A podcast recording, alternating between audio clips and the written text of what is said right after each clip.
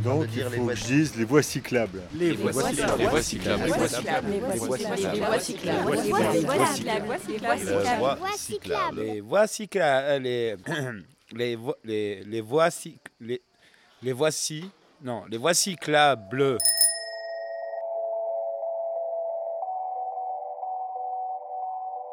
Voix cyclable est un podcast de Lucie Chauchat et Virgile Verdi. Nous sommes partis en juin 2022 à vélo, à la rencontre de celles et ceux qui portent des projets agricoles et culturels en milieu rural.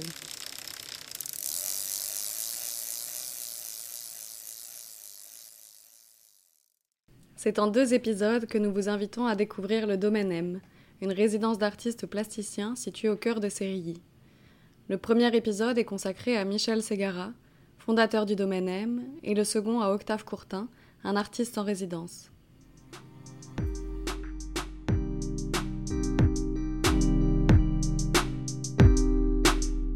Épisode 5. Octave.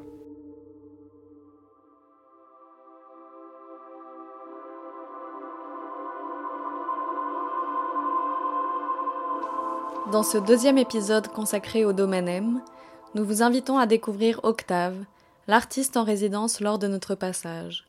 Sa pratique se tourne vers la conception et la fabrication d'instruments autonomes. Au domaine M, il nous a ouvert les portes de son monde peuplé de créatures sonores qui prenaient peu à peu vie dans l'atelier. Souriant, le regard sérieux avec une pointe de malice, Octave vous guide à travers son parcours et l'élaboration de son travail artistique. Bonne écoute.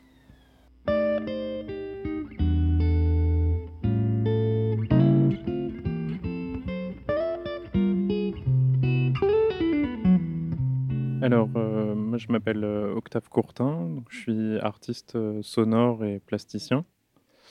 On se situe actuellement euh, sur la terrasse entre le jardin et la maison du Domaine M, qui est un lieu à Sérilly très paisible, où j'ai pu travailler donc, entre la maison et l'atelier qui se situe juste en face.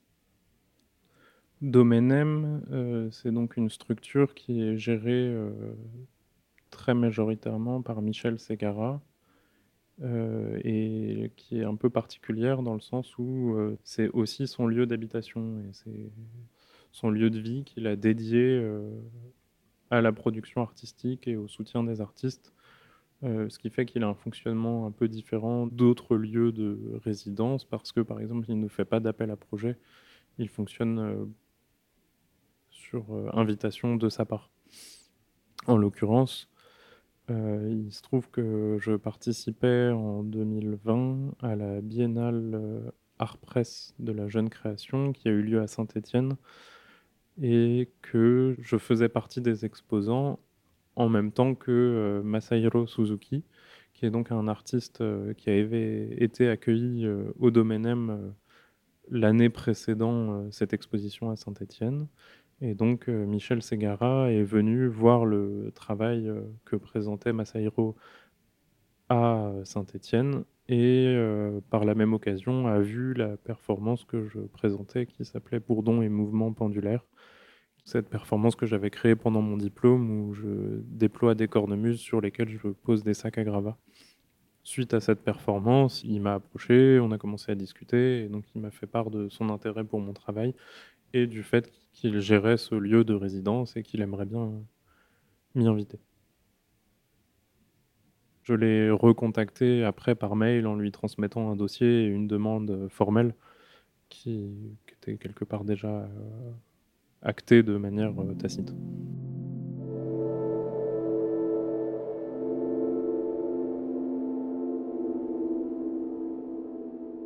J'ai étudié euh, aux Beaux-Arts de Rennes, dont je suis sorti euh, en 2016.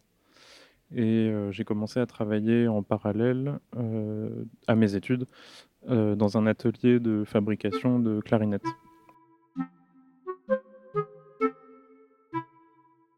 Par ce travail, j'ai notamment rencontré un facteur de cornemuse. Ça a été une très grande rencontre et du coup j'ai commencé à fabriquer aussi une cornemuse euh, traditionnelle, euh, une small pipes, euh, Northumbrian small pipes, une, petite cornemuse anglaise. Et puis en revenant aux beaux-arts, du coup j'ai commencé à me poser la question de comment je pourrais faire le pont entre cet intérêt pour la cornemuse et mes recherches plus liées à la performance et un certain intérêt pour le corps et pour le mouvement. Et du coup, j'ai commencé à fabriquer des instruments, notamment dérivés de la cornemuse, euh, qui euh, engagent le corps d'une manière particulière ou alors qui se répartissent dans l'espace d'une manière spécifique aussi. Et en fait, c'est vraiment la cornemuse qui m'a amené à une recherche sur l'autonomie des instruments, parce que la cornemuse dispose d'une poche d'air qui permet de produire un son continu et cette poche d'air peut être exploitée de manière à rendre l'objet autonome.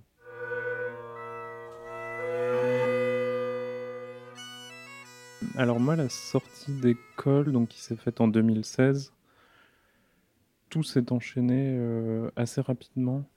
Mon diplôme s'est très bien passé et j'avais un peu des pistes euh, de résidence ou des petits projets à droite à gauche et j'ai fait pas mal de performances euh, l'année qui a suivi. Et puis j'ai rencontré aussi euh, Pierre-Benjamin Nantel, qui est chorégraphe, et qui s'intéressait aussi beaucoup euh, à la cornemuse. Et moi, j'avais à ce moment-là cette envie, vu qu'il y avait un lien assez fort avec le corps euh, dans les dispositifs que je créais, de mener cette recherche en étant plus en lien avec le milieu chorégraphique.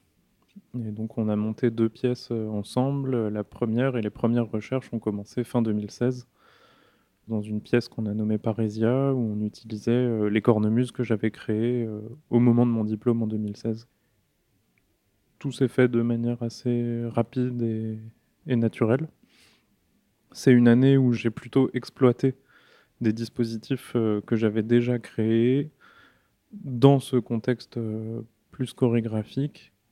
En 2018, ça il y a eu beaucoup de choses aussi autour de ce dispositif-là.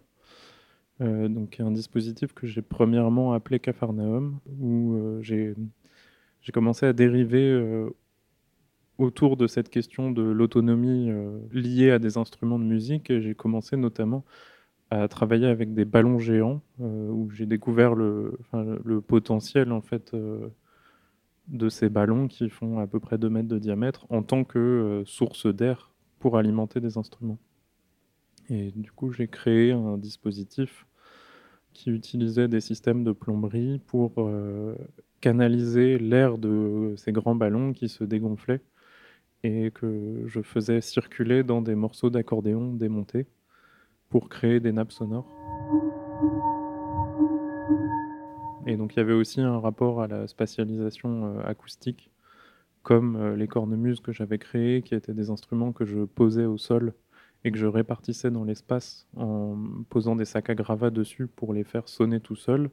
Là, on avait ces ballons géants qui, euh, une fois que les circuits d'air étaient ouverts, pouvaient sonner euh, pendant euh, une demi-heure à deux heures peut-être, quelque chose comme ça. Et donc c'était une performance où le public était au centre euh, de la pièce et les ballons et les morceaux d'accordéon, il y avait trois dispositifs qui étaient répartis euh, de manière circulaire euh, autour du public.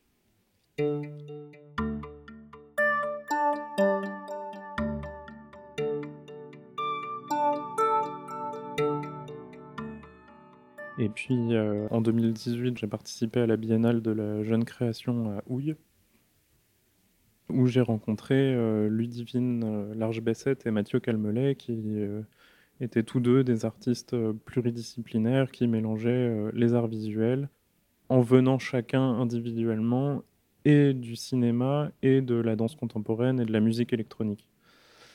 Et donc ils avaient monté ce collectif pluridisciplinaire LAC Project que j'ai rejoint pour entamer une collaboration au long cours autour d'un projet qu'on a nommé Les Souffles dans lequel on a inventé un, instrumentarium euh, autour d'un soufflet géant qui fait plus de 2 mètres de long, dans le but de créer justement un instrument euh, qui engage le corps euh, d'une manière vraiment très prononcée pour créer un jeu chorégraphique et mélanger le jeu musical et le jeu chorégraphique par l'activation de ces instruments et notamment de ce soufflet géant qui euh, alimentait en air euh, des, harmoniums qu'on a conçus ensemble. En fait, en repensant euh, l'interface du clavier par des systèmes de levier euh, raccordés à des tendeurs qui font que, par exemple, pour actionner une note ou un accord, il faut faire un mouvement d'une amplitude de 2 euh, mètres en tirant sur un tendeur qui est donc élastique et qui permet de déployer un mouvement. Et on avait vraiment cette idée de fusionner le geste musical et le geste chorégraphique par l'intermédiaire de ces instruments objets sonores ça, c'est un des points assez importants dans ma pratique, de penser la dimension visuelle euh, sur le même plan d'importance que la dimension musicale. Je pense vraiment des objets qui sont à la fois des instruments et des installations sculptures, qui ont du coup une, une charge plastique euh, forte et assumée. Cette rencontre s'est faite en 2018, euh, la collaboration a commencé en 2019. Et entre, entre le travail avec Pierre-Benjamin Nantel et euh, cette rencontre-là, ça a fait que tout en gardant un pied dans la performance et dans les arts visuels, j'ai découvert le milieu du spectacle vivant euh, à ce moment-là. Et notamment euh, des résidences liées au spectacle vivant qui sont un format de travail très différent des résidences d'artistes liées aux arts visuels. On travaillait beaucoup euh, entre nous en atelier sur la conception, la fabrication d'objets. Mais ensuite, les résidences à proprement parler, euh, donc en lien avec des théâtres qui se faisaient au plateau, étaient d'une durée de une à deux semaines, trois semaines euh, grand maximum. Mais donc des formats de résidence beaucoup plus courts et beaucoup plus denses.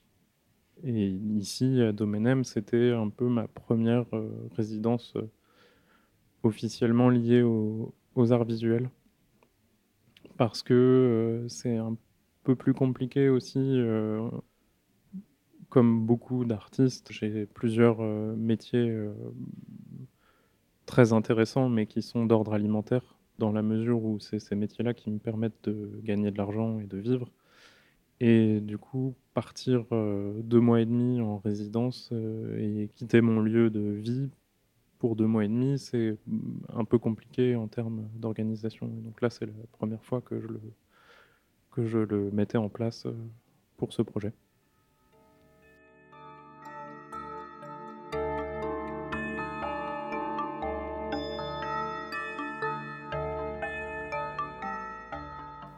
Comme je disais en début d'interview, j'ai commencé à travailler dans un atelier de fabrication de clarinettes euh, pendant mes études et donc je, je continue euh, toujours ce travail qui m'a qui a énormément euh, façonné ma pratique. C'est pour ça que la question du métier alimentaire, elle est poreuse et complexe parce qu'il ne s'agit pas d'un métier strictement alimentaire, parce qu'il a nourri profondément, il a façonné ma, ma pratique artistique. Je fabrique des clés de clarinettes, euh, de copies d'instruments euh, historiques, de clarinettes euh, romantiques et baroques. Et puis après, je travaille aussi dans la publicité, en fabrication d'objets divers et variés, du prototypage pour des tournages ou des, des shootings photos en publicité. Donc un métier tout autre, mais qui m'a aussi apporté beaucoup parce que c'est un métier qui demande euh, d'être euh, capable de fabriquer euh, tout et n'importe quoi dans des délais extrêmement courts. Et donc les gens que j'ai côtoyés dans ce milieu m'ont énormément appris au niveau technique et de la fabrication et je pense que ça m'a influencé par rapport à ma pratique dans la mesure où tous les objets qui sont présents, que ce soit dans mes installations ou dans mes performances, sont des objets que je fabrique de A à Z et où je pense la mécanique et que je dessine ces objets et que je les réalise. Et c'est ce qui fait aussi que je travaille sur des échelles de temps euh, assez longues.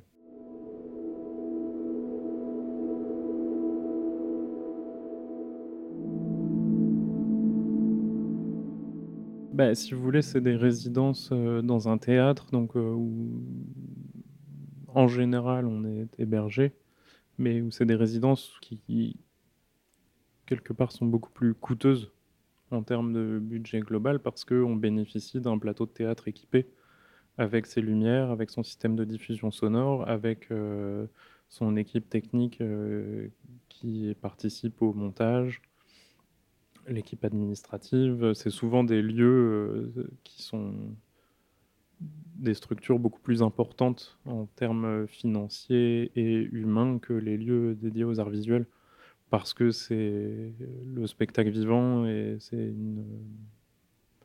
un système, une industrie qui, repose sur une énergie collective et qui dispose de plus grands moyens que les arts visuels. Et c'est ce qui fait aussi que les résidences sont plus courtes, c'est qu'on ne peut pas mobiliser un plateau et tout ce que ça représente euh, pendant trois mois. Quoi. Et tandis que dans les, résidences liées aux arts visuels, euh, c'est souvent des résidences beaucoup plus autonomes, euh, où on intervient euh, en tant que collectif ou en tant qu'artiste seul, mais de manière, c'est ça, beaucoup plus, on est plus livré à soi-même et en autonomie dans le travail et dans les moyens qui sont mis à disposition. Et du coup, c'est aussi un calendrier souvent de création qui est assez différent c'est-à-dire que dans, mes collègues euh, qui sont vraiment dans le milieu du spectacle vivant, leur calendrier est bouclé, et certains jusque euh, fin 2023. Alors que euh, dans les arts visuels, on voit souvent passer des appels à projets pour une résidence qui, si on est pris, aura lieu deux mois plus tard, et il faudra partir deux mois consécutifs. Et du coup, c'est aussi des, logiques de travail et de calendrier qui ne sont pas les mêmes et qui sont pas forcément évidente à, faire euh, cohabiter.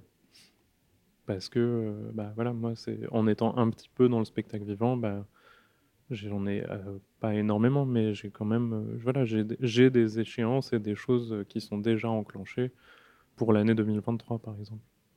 Et à l'inverse, quand je travaille dans la publicité, je suis prévenu au mieux deux semaines avant. Donc après, c'est des, des gestions entre les différents types d'organisations qu'il faut faire des, compromis. Mais c'est vrai que le fait que les résidences euh, liées aux arts visuels soient aussi longues, ça les rend, euh, je pense pour beaucoup aussi, euh, un peu compliquées à mettre en place.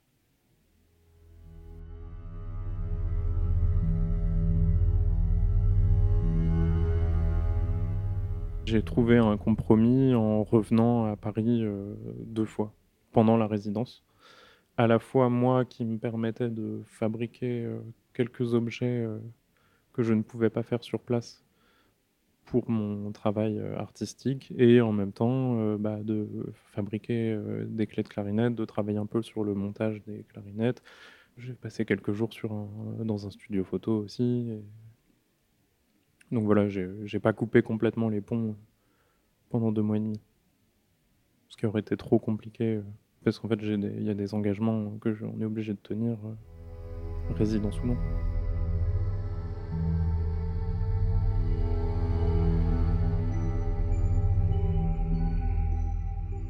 Et donc là, euh, actuellement, je suis au cours d'une résidence au Domaine M, qui est donc un lieu de résidence construit et géré par Michel Segara. Donc j'y ai mené un projet que j'ai appelé Les Hydres, qui a synthétisé justement euh, cette recherche autour de la cornemuse. On est arrivé avec Michel à un format de résidence euh, un peu particulier par rapport à d'autres accueils qu'il a pu faire. Le format que Michel propose habituellement, c'est une résidence de deux mois et demi puis une exposition du travail réalisé en cours de résidence. Et moi, ce que je lui ai proposé, c'est de faire une résidence dont le vernissage interviendrait à peu près au milieu de la résidence, euh, ce qui me permettait à moi non seulement d'être présent pendant euh, toute la durée de l'exposition et de me concentrer sur la partie plus performative de mon travail en parallèle à l'exposition. Au domaine c'est quand même c'est des conditions qui sont très clairement euh, au-dessus de la moyenne de la plupart des résidences ou des appels à résidence que j'ai pu euh, voir passer. Et donc euh, ici, j'ai une bourse de rémunération qui correspond à 1000 euros par mois et un budget de production pour le projet qui s'élève à 5000 euros. Et après, sinon, je suis logé, nourri et blanchi pendant la résidence. Mais voilà, après, j'ai toujours un, appartement à Paris et des frais. Le fait d'être en résidence n'arrête pas le reste de sa vie. Quoi. faut distinguer la rémunération et la production. Donc la production qui correspond à ce que tu vas dépenser euh, en matériel, euh, en, achat de matériel, en location, tout ce qui est lié au projet, et la partie rémunération, donc qui est individuelle, mais tout ce qui touche à la production, euh, moi je garde toutes les factures que j'organise après dans un dossier et que je dois donner. Voilà, la bourse de production est rétribuée sur facture.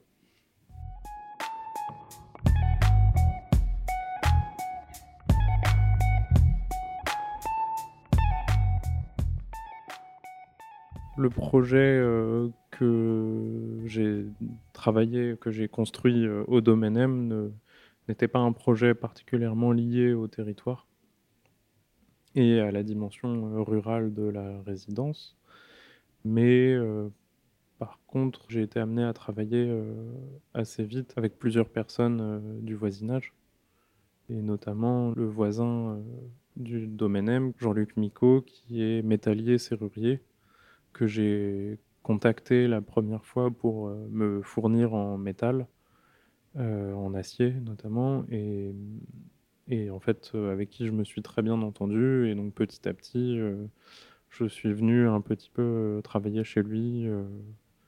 il m'a laissé ouais, utiliser certains de ses outils. J'avais besoin d'emboutir des tôles, donc il m'a laissé son enclume et une série de marteaux pour commencer à travailler. Et puis, euh, en fait, il y a une relation de confiance qui s'est établie euh, petit à petit. Et ce qui, ça a été permis aussi par le fait d'être en résidence euh, sur une durée assez longue. Et donc, il y a vraiment une partie importante de ce qui est présenté dans l'exposition qui a été produit chez Jean-Luc et, grâce à Jean-Luc et au fait qu'il m'ait laissé utiliser sa métallerie. Quoi. Parce que après, il se trouve aussi que j'ai une certaine habitude de travailler le métal, ce qui faisait que j'étais assez autonome. Euh, j'étais en terrain connu euh, par rapport aux machines et, et à l'outillage euh, présent dans son atelier, ce qui fait qu'il a pu me laisser l'utiliser en me faisant confiance assez rapidement. Et puis après, j'ai travaillé aussi avec la couturière de Cérilly, par exemple, que je suis allé voir euh, complètement euh, au débeauté euh, parce que j'étais venu avec une machine à coudre non fonctionnelle. Et du coup, c'est un peu cette galère qui m'a amené à, aller chez elle en urgence. Et puis en fait, il s'est avéré qu'elle était super sympa et c'est elle qui a cousu toutes mes cornemuses trois jours avant l'expo en le faisant devant moi et que je remercie chaleureusement. Après, c'est vrai que par rapport au voisinage, euh, je me suis un peu laissé happer par le projet que je menais, qui était un gros projet et assez ambitieux, notamment euh, au niveau des échelles de temps sur lesquelles je l'ai produite. En fait, au début, j'envisageais un peu la résidence comme un, havre de paix dans lequel j'aurais le temps de lire, de me consacrer aussi aux recherches euh, plus euh, théorique ou littéraire que je n'ai pas le temps de faire à Paris. Et finalement, je me suis un peu, quelque part, laissé euh, rattraper par mes propres habitudes en me lançant dans un projet beaucoup trop gros et qui a fait que j'ai un peu travaillé euh, jour et nuit pour réussir à, ce qu'il soit prêt au moment du vernissage. Donc, j'ai pas provoqué énormément de rencontres par le, le rythme de mon travail. J'ai été assez immergé dans, dans, ce que je faisais et dans l'atelier. Mais après, c'est aussi un lieu, justement, par son calme, euh, qui permet ça. En comparant à la vie parisienne, par exemple, euh, bah, c'est vrai que j'étais euh, entièrement dédié à un seul et même projet sur une durée assez longue. ça a aussi changé beaucoup de choses par rapport au rythme de travail.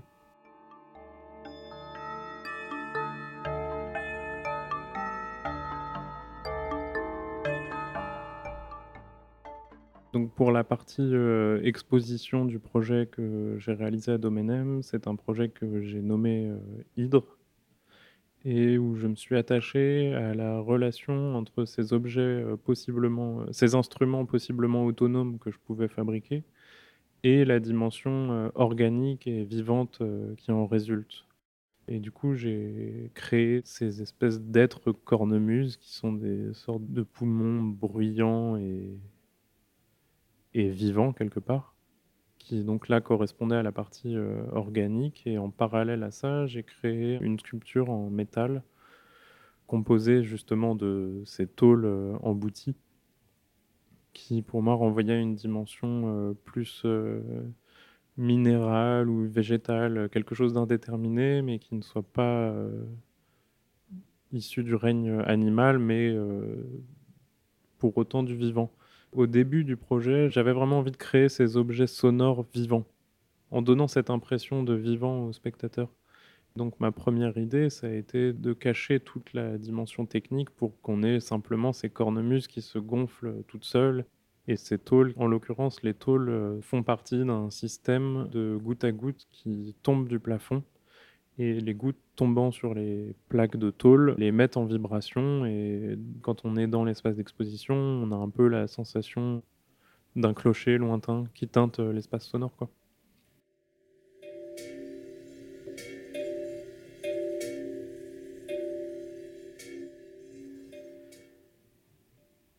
Par rapport à la dimension euh, organique et vivante, euh, je suis un peu revenu sur mes pas dans ma réflexion en me disant que finalement ce serait peut-être plus intéressant d'accepter la dimension artificielle de cette euh, organicité du projet en travaillant les machines qui permettent d'activer ces objets, en les travaillant euh, plastiquement et en, leur donnant une esthétique euh, quasi clinique, voire médicale, en utilisant notamment beaucoup de plexiglas, en jouant sur des transparences et des objets extrêmement propres et sobres qui sont donc présents et complètement à vue dans l'espace d'exposition, et qui pour moi permettent d'opérer ce contraste entre la dimension organique du projet et son artificialité. Plus précisément, on a un, système donc de pompe. C'est des vérins électriques euh, encaissés dans des grands tubes en plexiglas avec un piston qui permettent de déplacer de l'air, de le conduire dans euh, ces cornemuses qui donc, se gonflent et sous l'effet de la pression des pompes se mettent à sonner et à, geindre dans l'espace d'exposition. Et pour la partie euh, du goutte à goutte, donc on a ces espèces de cloches, euh, cymbales, euh, morceaux de tôle qui sont disposés au sol comme un espèce de gros champignon tentaculaire.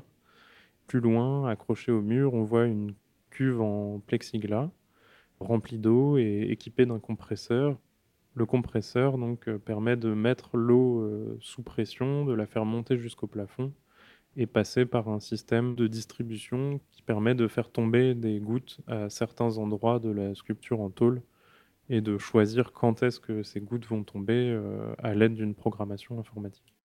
D'une manière générale, je crée et de plus en plus des projets qui sont souvent assez complexes techniquement et très longs à réaliser, et qui mélange vraiment la dimension euh, sculpturale et installatoire et une dimension sonore et musicale, donc un lien avec la composition.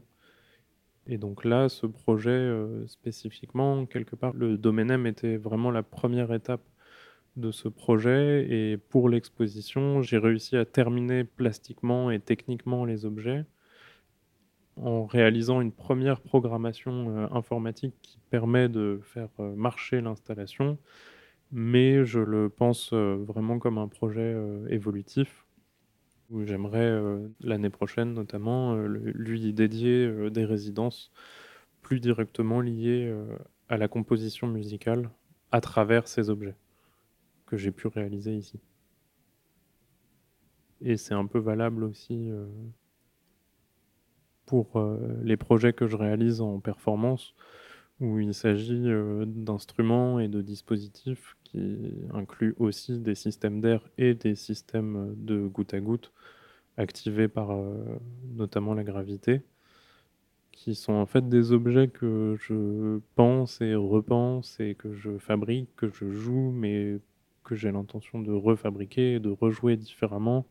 En fait, c'est un peu une pratique au long cours qui continue de se transformer en gravitant autour des mêmes questions. L'expérience se faisant aussi au cours du temps, que je place euh, de plus en plus dans un registre euh, lié à la musique et à la composition. notamment pour mes, objets de performance, les idées que j'ai d'amélioration touchent euh, beaucoup, pas à la plasticité, mais à l'ergonomie en tant qu'instrument et à leur euh, possibilité d'être joué et expérimenté comme instrument. Donc j'essaye aujourd'hui de dessiner des objets qui, sans renier la dimension plastique, sont moins liés à une action précise, mais permettent un champ de liberté plus large au même titre que n'importe quel autre instrument qui peut être joué euh, de tant de manières différentes qu'il y a euh, de musiciens et de musiciennes euh, qui le jouent.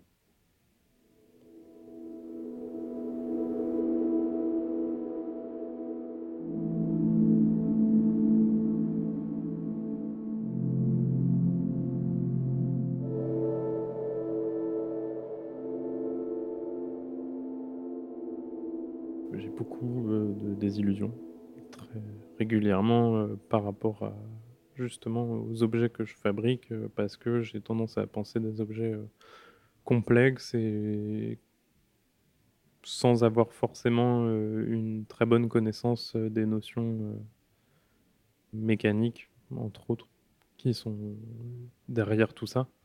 Et donc ça m'arrive très souvent de penser des choses qui par mon bon sens, euh, me paraissent euh, tout à fait fonctionnels et faciles à mettre en place et qui, en fait, euh, s'avèrent beaucoup plus compliqués.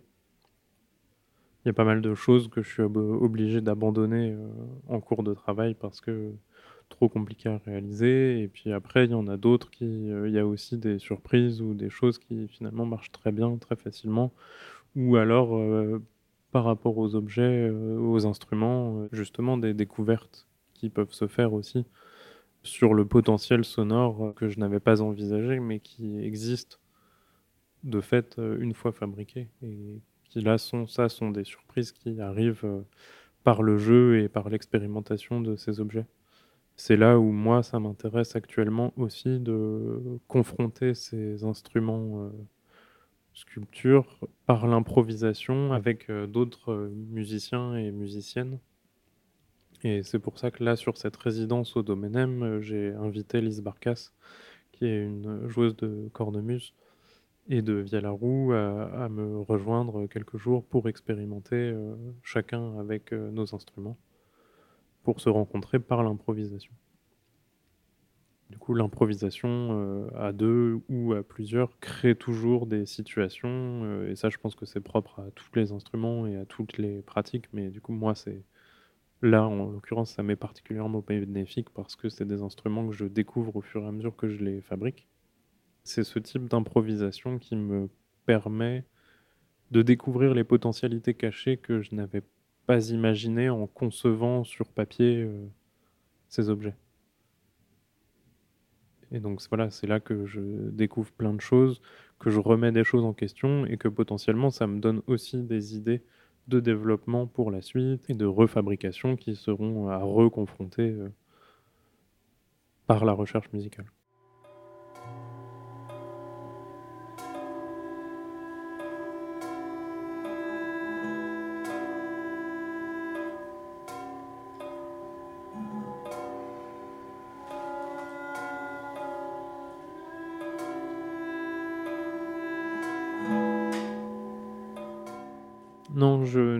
Pas de ma pratique artistique. J'ai des revenus qui sont liés à ma pratique artistique, mais qui ne sont pas majoritaires. Après, moi, j'avais un peu fait le choix, euh, notamment par rapport à la fabrication des clarinettes et à mon rapport à la facture instrumentale d'une manière générale, qui était très en lien avec ma pratique artistique. J'ai très vite euh, fait ce choix euh, d'avoir un autre métier que celui d'artiste qui n'était pas pensé comme un choix par défaut. Donc j'ai pas non plus euh, cherché à vivre uniquement de ma pratique euh, comme d'autres collègues euh, peuvent le faire. Donc je suis pas tout à fait dans les mêmes considérations de ce point de vue-là. C'était un choix dans la mesure où c'est des pratiques qui ont nourri ma... mon travail artistique en fait. Et donc ça faisait sens de ne pas les abandonner. Euh, et, puis, quelque part, je pense que j'avais aussi un peu peur de l'épuisement euh, de la pratique artistique. je trouve aussi un équilibre en, travaillant sur d'autres choses, en séparant plusieurs aspects de ma vie et en jonglant pour les faire cohabiter. Après, ça, c'est des considérations que j'avais très vite, justement, à la sortie d'école. Mais en même temps, la question se posait pas tant que ça parce que de toute façon, j'avais pas de revenus artistiques à ce moment-là. Mais j'avais quand même conscientisé ce, choix d'avoir une pratique alimentaire qui nourrirait mon travail artistique. Après, aujourd'hui, je vois aussi les limites que ça présente dans la mesure où je suis, je suis toujours débordé et je n'avance pas aussi vite que ce que je voudrais forcément sur ma pratique artistique. À la fois, j'avance pas aussi vite et il y a des choses que je ne fais pas parce que je n'ai pas le temps de les faire et de m'y consacrer. Et en même temps, euh, je bénéficie euh, d'un cadre de vie euh, agréable et de revenus stables. Et, et donc, quelque part, cet équilibre me convient toujours, même si j'en vois des limites aujourd'hui. Je ne sais pas si j'ai beaucoup de conseils. Après, moi, je sais que par rapport à ma pratique artistique, le fait de faire de la performance m'a aidé à faire pas mal de choses au début parce que euh, c'est des engagements qui sont, pour les structures d'accueil, qui sont moins lourds qu'une exposition. C'est plus facile de programmer une soirée de performance qu'une euh, exposition euh, de un mois et demi.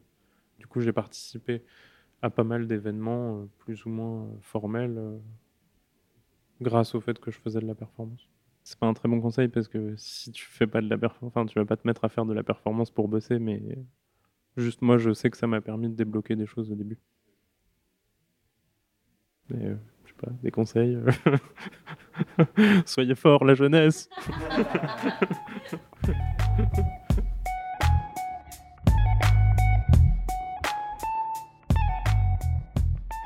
Merci à Octave pour sa confiance, pour ses doux moments d'échange et son sourire. Dans les prochains épisodes, nous quitterons Sérilly, direction l'Ardèche nous vous invitons à découvrir le moulinage de Chirol, une ancienne fabrique de soie. Aujourd'hui, c'est un lieu de vie en collectif où se mêlent l'artisanat, des résidences artistiques, une chorale, un festival. Bonne semaine